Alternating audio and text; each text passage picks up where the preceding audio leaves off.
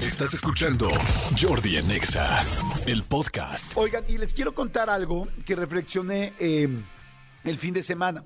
Fíjense que el fin de semana les, eh, creo que les conté a algunas personas que siguen mis historias, lo vieron.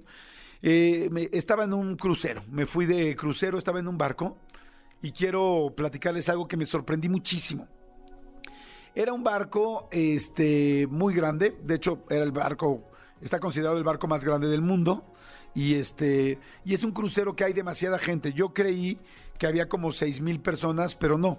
Y con la tripulación y todo son prácticamente 10 mil personas. Imagínense 10 mil personas adentro de un barco, es prácticamente el Auditorio Nacional con gente que tienen que estar, había 7 mil personas, no, sí, como 6 mil 500 personas este, que éramos pasajeros y otros 3 mil 500 personas que son tripulación. Entonces imagínense todo esto con desayunos, comidas, cenas, shows, literal. El barco es una ciudad. El barco se llama Symphony of the Seas, eh, Sinfonía de los Mares, y es de una eh, empresa que se llama Royal Caribbean, que mucha gente que ha viajado en crucero eh, la conoce porque pues es la más famosa y, y la que se ha dedicado a hacer estos barcos tan grandes que en serio, como les digo, parecen ciudades. Literal, entras al lobby y el lobby es un centro comercial, así para acabar pronto, es un centro comercial. Entonces, pues dices, wow, no, no, no puedes creer que estás adentro de un barco. Pero bueno, eh, más que platicarles del barco, lo que les quiero platicar es una reflexión que me sucedió adentro del barco y que me quedé impactado. En el barco, pues hay gente de todos lados, ¿no? Oía gente que hablaban japonés, oía, oía gente que hablaba árabe, evidentemente muchísimos que hablábamos español, muchísima gente que hablaba inglés, gente que hablaba alemán, en fin, gente de todos los idiomas.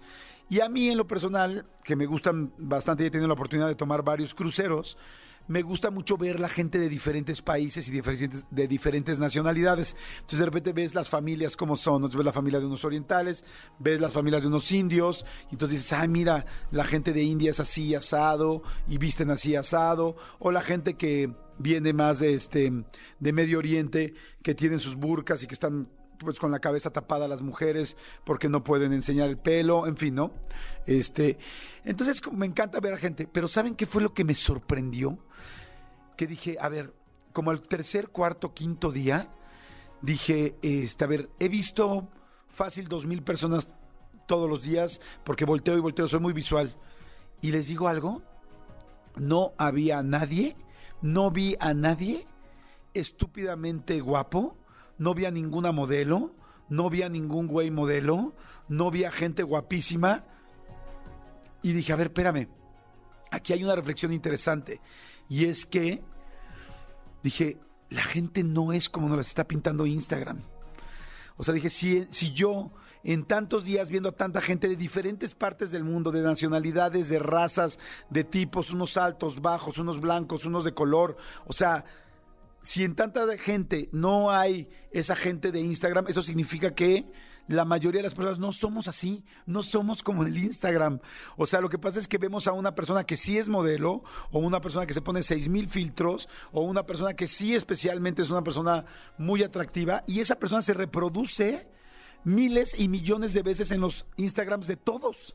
Y entonces todas las mujeres creen que las mujeres tienen que ser como esta chava guapa. Y todos los hombres creemos que los hombres tenemos que ser como este güey que está supermercado, alto. Y, o sea, claro que había algunas personas así, pero la verdad las menos.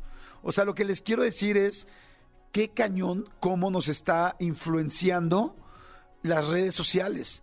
O sea, y especialmente Instagram, que es tan visual, tan visual, tan visual, y que ves que hay gente que tiene 20 millones, 18 millones, 16 millones de views solamente por el rollo físico, porque además tú sigues a un hombre guapo o tú sigues a una mujer que es modelo con un cuerpazo y entonces el Instagram te empieza a aventar más y más personas de ese estilo. Lo que no te das cuenta es que verdaderamente son pocas las personas que son así en el mundo y esas personas hoy se están publicitando en Instagram y eso, a eso súbele filtros y filtros y filtros. Este, hace eh, como seis días estaba con una amiga que me decía, es que todo el mundo me dice que soy guapísima y en realidad yo sigo siendo la misma, lo que pasa es que cada vez hay filtros mejores. me dice, cada vez me veo más guapa en los filtros. Yo sigo siendo la misma persona.